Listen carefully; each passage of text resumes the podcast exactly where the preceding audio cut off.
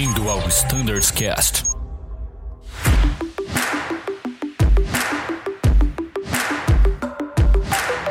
Fala pessoal que nos ouve, ouvintes do Standards Cast, sejam todos muito bem-vindos a mais um episódio, dessa vez um episódio muito especial, a inauguração de uma série que eu tenho certeza que vai acrescentar muito às nossas carreiras e não somente à nossa vida profissional. Acho que esse assunto vai nos ajudar também, inclusive, a nos tornarmos pessoas melhores em todas as nossas relações. A gente vai falar um pouquinho sobre isso nos próximos episódios, mas CRM é o assunto de hoje e CRM é muito mais do que a gente imagina. Para esse bate-papo, eu chamei aqui alguns amigos muito especiais. Quero dar as boas-vindas ao Rafa. Fala, Rafa, tudo bem? Beleza, Danilão. Beleza, Bruno. Fala, Stout. Oi, Thiago. Tudo bem com vocês? Show de bola, Rafa. Todo mundo bem por aqui. Seja muito bem-vindo. Daqui a pouquinho a gente vai se comunicar mais ali. Mas o Rafa, o Rafael Gerode, um grande amigo meu, e está aqui acrescentando muito conteúdo de qualidade a esse podcast, além de também ser um facilitador de CRM há bastante tempo. Quantos anos já, Rafa, facilitando CRM? São sete anos, Danilo, já facilitando. Oh. E assim, com humildade de reconhecer que a gente aprende a cada dia, né? Mas já são sete anos de caminhada. Pô, legal, muito bom. E aqui está com a gente também Stout. Fala, Stout, tudo certo por aí? Tudo certo. Aí, Danilo, Bruno, tudo beleza? Rafa, Thiago, estamos por aqui. Prazer aí estar com vocês, compartilhando essas ideias, falando um pouquinho de CRM e fatores humanos. Obrigado pelo convite, estamos sempre à disposição para bater papo a respeito.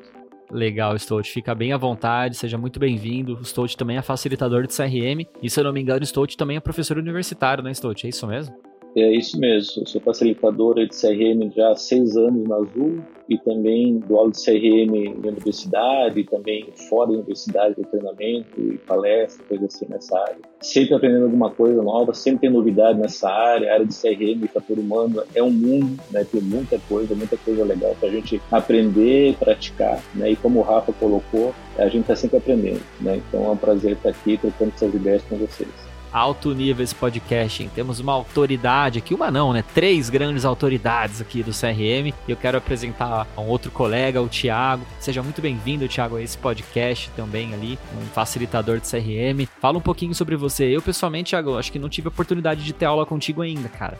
Então, se quiser se apresentar aí, com certeza alguns colegas também não devem te conhecer tão bem. Opa, Danilo, obrigado. Estou, Gerald, Bruno, obrigado aí pela participação. Eu sou instrutor na Uniazul hoje, na parte de aeroportos, rampa, facilitador também de CRM. Na minha formação, participei aí com uma aula com o Stout, lá no Rio de Janeiro, né? O Gerald também já participei de aula com eles, então estou aqui para aprender muito com vocês. É sempre bom ouvir aí a palavra aí do Stout, do Gerald e agora com vocês aí, né, o Danilo, o Bruno. Muito obrigado. Espero contribuir com alguma coisa. Com certeza, só tem fera nesse podcast. tenho certeza que esse bate-papo vai ser sensacional. Vocês já conhecem aí o Bruno. Bem, não vou menosprezar, você já conhece o grande Bruno. Seja bem-vindo, Bruno. Fala, Danilo. Fala, pessoal. Grandes colegas aí do Azul, facilitadores de CRM, pessoal que nos acompanha. Queria dizer que é uma honra enorme estar participando desse episódio com todos vocês. Eu acho que vai ser um material aqui dessa conversa muito importante para todos nós. Como o Danilo disse, não só para nossa carreira de aviadores, mas como pessoa mesmo, né? individualmente para cada um. Tá sendo fantástico poder participar dessa série de episódios, na verdade, né?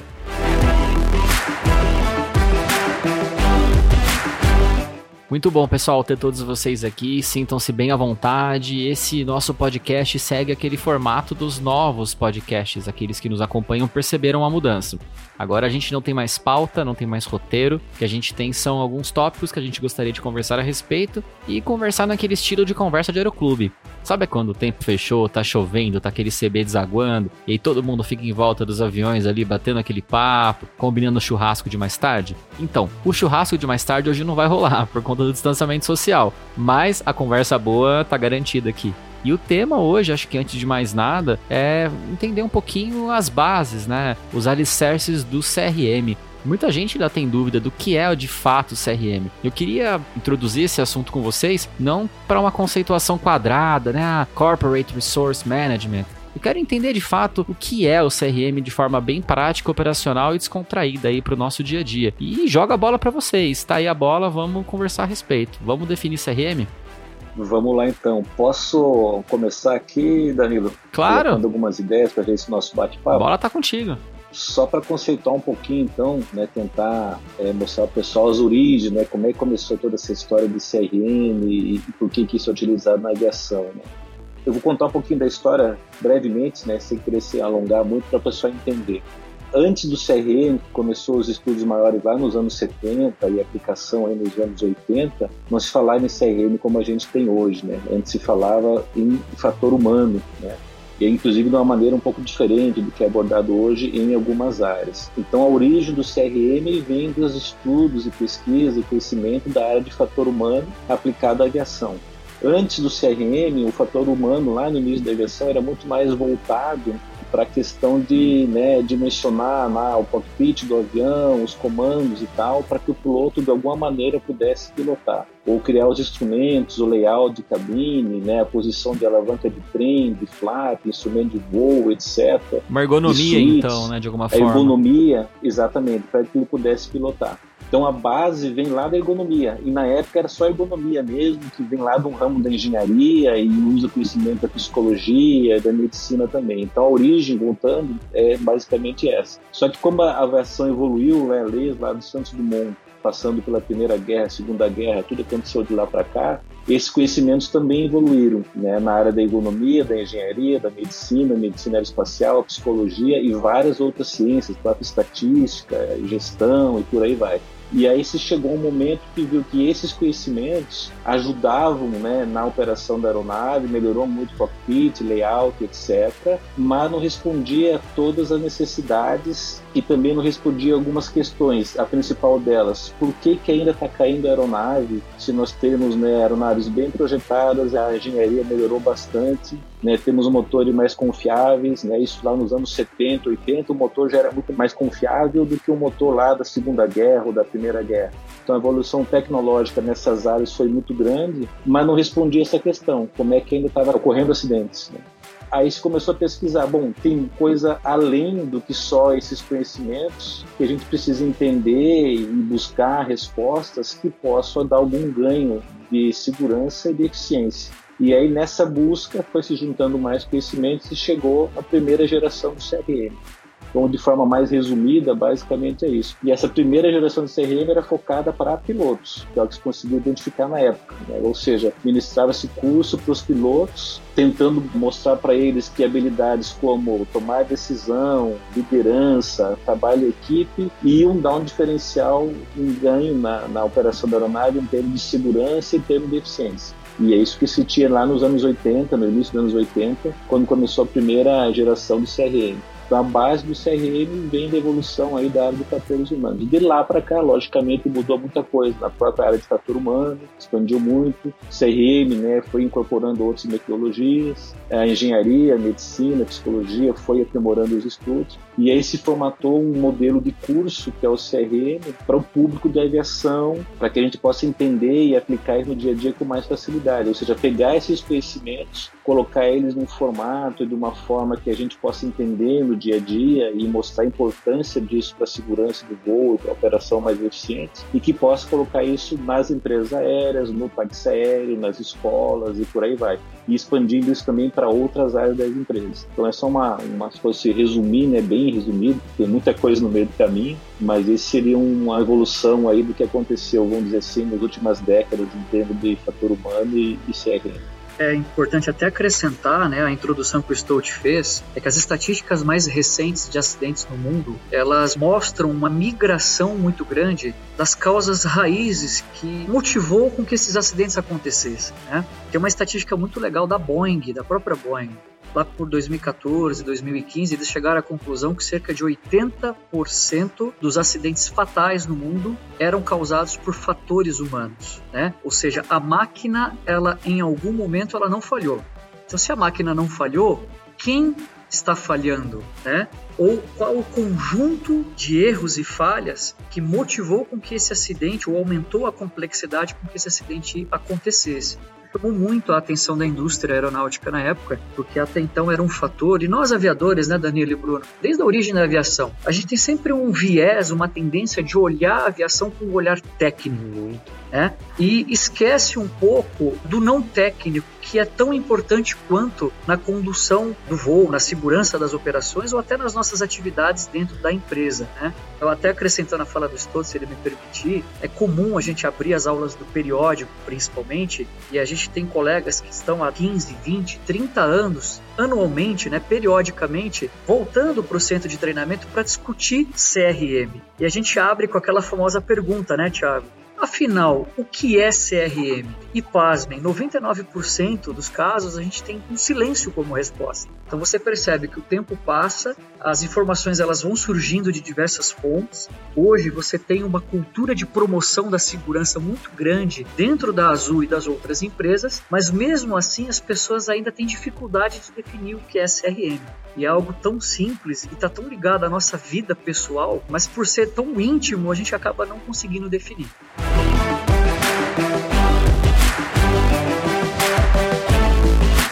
Pô, eu acho que o que você falou é muito interessante, porque vamos lá, o Stout disse que tudo começou lá na década de 70, quando, a partir da evolução de estudos de fator humano, percebeu-se que a gente precisava tomar cuidado então com o ser humano, talvez equipando-o com novas ferramentas para tornar o voo mais seguro. Aí o Rafa trouxe uma estatística de 2015 que ainda assim 80% dos acidentes são causados por falhas humanas. Ou seja, passou muito tempo e aparentemente essa causa continua sendo uma causa que chama atenção. E uma outra coisa que me chamou atenção na, na fala de vocês é o seguinte: na tentativa de conceituar o CRM, eu tenho certeza que muitos mitos surgem. E acho que um dos grandes mitos é CRM é aquela aula que a gente tem na Uniazul a cada dois anos, né?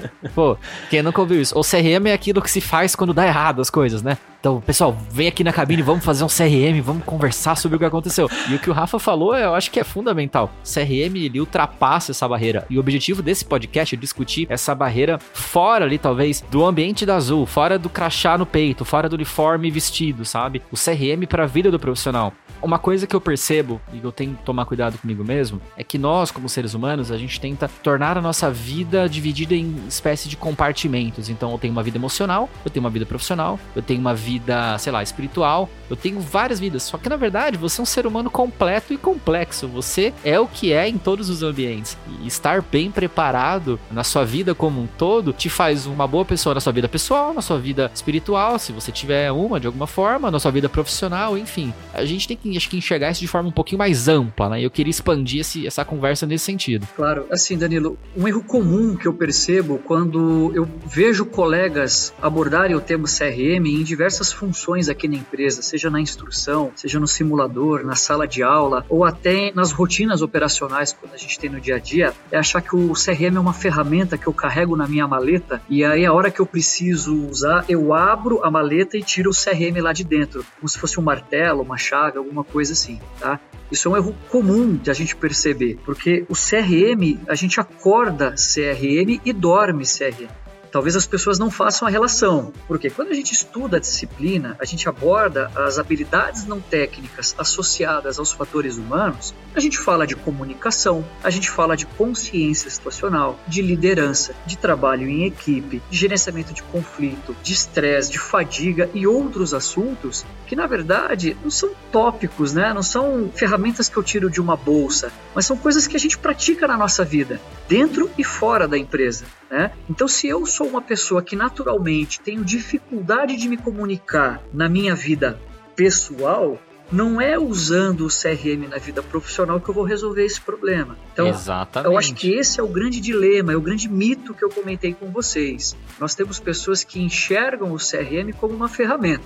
Né? Exemplo, ocorreu um evento a bordo de uma aeronave, pessoal, vou usar o CRM ou vamos fazer um CRM e na verdade o CRM já está rolando há muito tempo. Uhum. Ou deveria então, estar rolando há muito tempo, né? Eu acho que menos. a partir do momento que a galera começar a fazer essa associação, a gente de fato vai compreender o que é o CRM. Por isso que ele é tão simples, mas as pessoas mesmo assim não conseguem definir. E talvez isso ajude a explicar, do meu humilde ponto de vista, o porquê que desde a década de 70 e até 2015 a gente ainda continua com essa estatística super alta de contribuição direta de fatores humanos em acidentes fatais.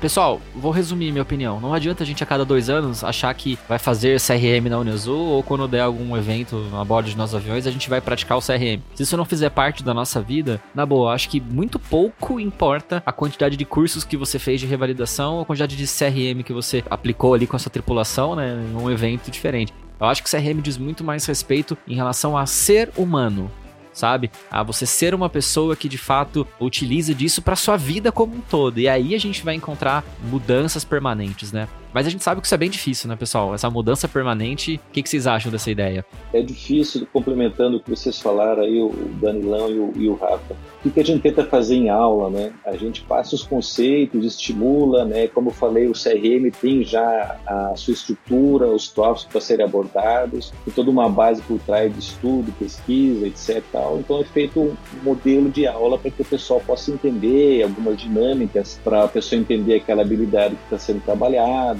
despertar o interesse, a pessoa trazer algum case do seu dia a dia para que possa discutir em sala de aula e ela com a visão do fator humano, CRM, ela talvez tenha um outro entendimento e ela passa a entender aquele problema que ela passou, a equipe dela passou com uma outra visão.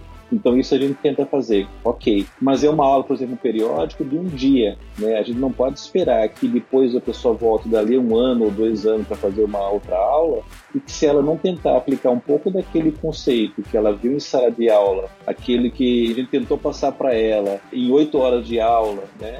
Se ela não tentar aplicar um pouquinho no dia a dia dela, tanto no trabalho na Azul ou fora da Azul, enfim, no dia a dia dela, enquanto ela está envolvida em qualquer área que envolva relacionamento humano e pessoas, ela não vai conseguir entender a aplicação do conceito. Então, a gente tenta relembrar, né, isso até é previsto nos estudos e na própria EC da, da NAC, que rege lá, agora não é mais uma EC, é uma IES, é 010, né, que foi editada ano passado, é novinha aí no, no, mercado, mas se a pessoa não entender isso e ela tentar aplicar aquilo no dia a dia e ver o que, que funciona para ela, o que, que dá certo, como é que ela comunica, que feedback ela tem, como é que ela toma decisão, o que, que funciona, como é que está a consciência situacional dela, o que, que faz baixar a consciência situacional dela, o que, que faz melhorar a consciência situacional dela, como é que ela está entendendo algumas informações do trabalho, como é que ela está tomando decisão, como é que quando está lá na hora do calor, né, sempre problema, não sei o que, contingência, uma manutenção não programada, aquele cliente que está reclamando, enfim, várias situações que tem que gerir no dia a dia.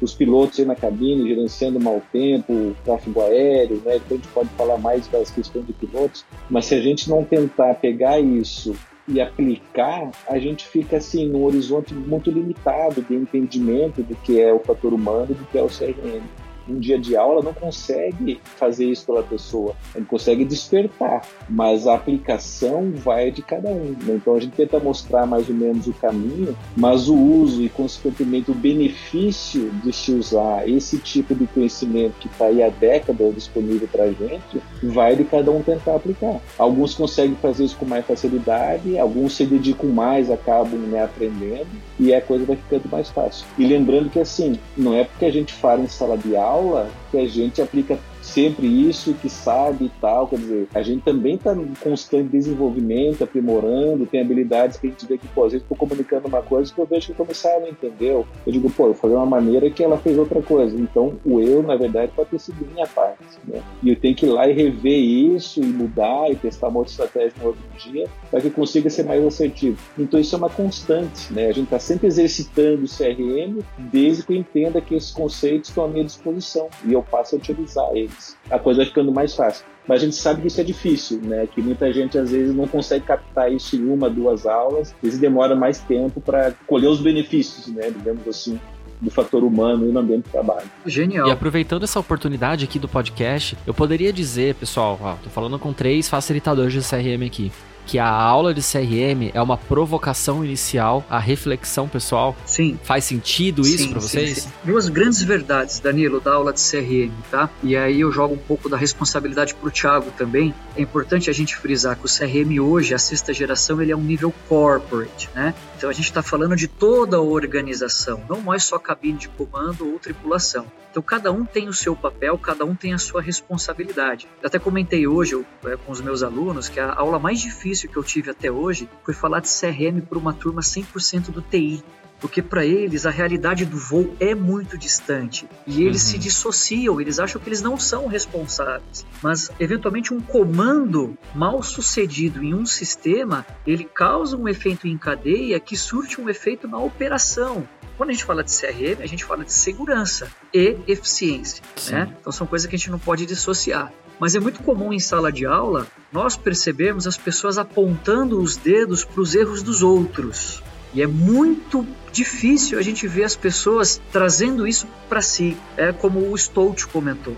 O que eu tenho feito, como eu posso melhorar para que o grupo, né, de uma certa forma, a empresa ela é um grupo de pessoas que trabalham para um objetivo em comum. Se é um grupo de pessoas, eu estou inserido nesse grupo. O que eu tenho feito para melhorar? Né? E a gente vê conflitos, a gente vê confrontos, embates em sala de aula, de repente de um colega apontando o dedo para um agente de aeroporto e fala: olha, a culpa é tua. E veja bem, a gente não quer ver culpados, mas a gente precisa tentar entender, dentro dos fatores humanos, o que, que pode estar causando esse conflito e buscar uma solução em comum. Né? Tiago, talvez como hoje um, um facilitador oriundo de aeroportos, até pode complementar a percepção dele.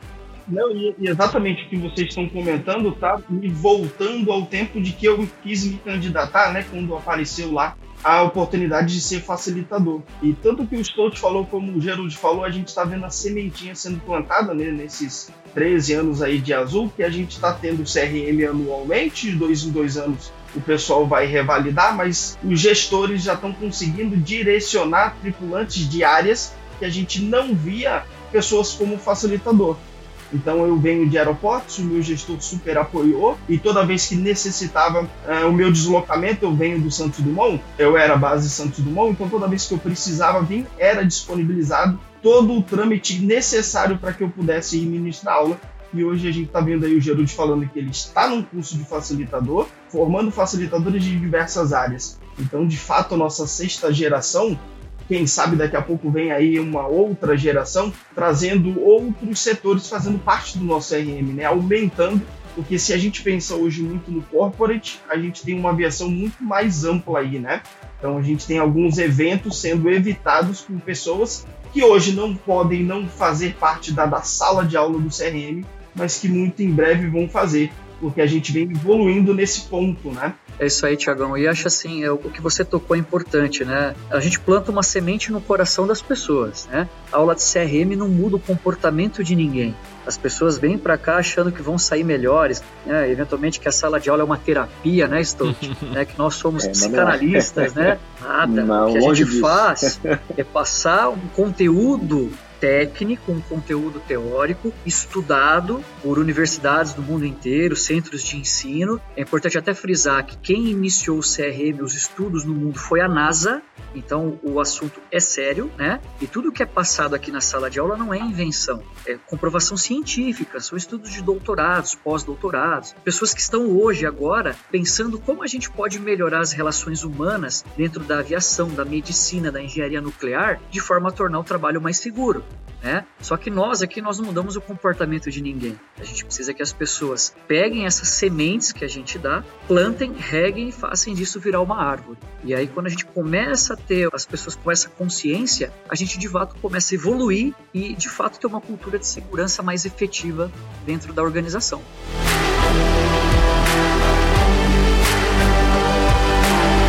Muito legal, pessoal, mas infelizmente a gente vai precisar parar por aqui, porque o nosso tempo chegou ao limite desse primeiro episódio, mas fiquem tranquilos, esse bate-papo sobre CRM continua. Não saia daí, fique ligado na continuação. Até daqui a pouco e tchau!